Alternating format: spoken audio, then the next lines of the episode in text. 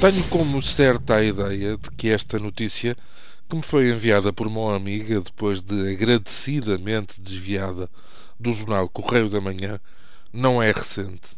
Mas aquilo que envolve a pequena ou média arrogância que reflete as circunstâncias temporais em que vem embrulhada ultrapassam, salvo melhor opinião, o primado puro e duro da atualidade e justificam algumas reflexões sobre a forma como se exercem alguns poderes em Portugal, mesmo aqueles que parecem mais insuspeitos.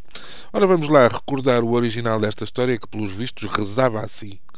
A Comissão de Classificação de Espetáculos, CCE, negou a Vertigo, titulado em português como A Mulher que Viveu Duas Vezes, a classificação de filme de qualidade. Mais de 50 anos depois da estreia do filme, que junta James Stewart, o eterno anti-herói americano, voluntária e estudadamente hesitante em cada uma das falas, a Kim Novak, mais loura, sensual e misteriosa do que nunca, batendo por larga margem as rivais gélidas que acabaram por tornar-se da imagem de marca do realizador, Vertigo é considerado uma das obras de exceção de Alfred Hitchcock, o cineasta de eleição que doou ao cinema os superlativos do suspense e as provas de que o cidadão mais comum, mais bem comportado, mais insuspeito outra vez, pode praticar o mais hediondo dos crimes se as circunstâncias o empurrarem nesse sentido. Rodada em São Francisco, Califórnia, a fita conta a história do interesse amoroso de um polícia que se retirou por não conseguir dominar o medo das vertigens e de uma loura que parece teimar em levá-lo a sítios altos e de difícil acesso.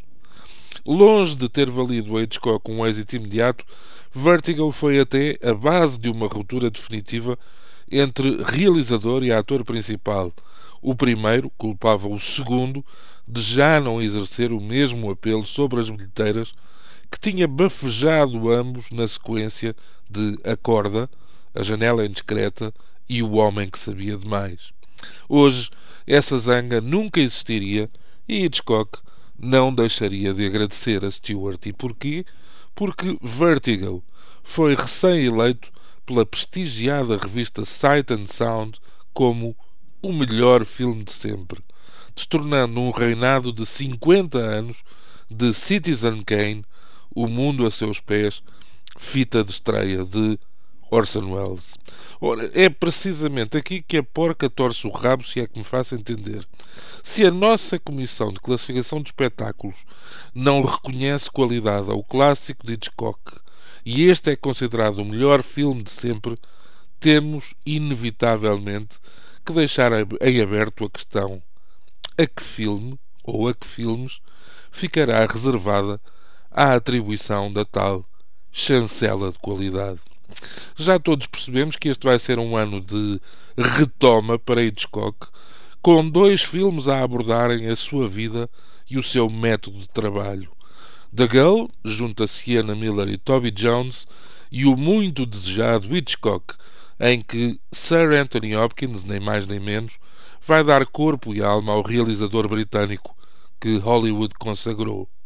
Por isso, mais se estranha que ao festejarmos um dos grandes, possam uns senhores encartados de carimbo vir levantar reticências face ao que vale um clássico que já todos virem, já todos viram, mas todos querem rever como uma obra estruturante e imortal. Por mim, não sobrevivem dúvidas, é mesmo abuso de poder, sem mais. E como é costume, fica do outro lado da inteligência. Haja juízo, haja respeito. Bom dia.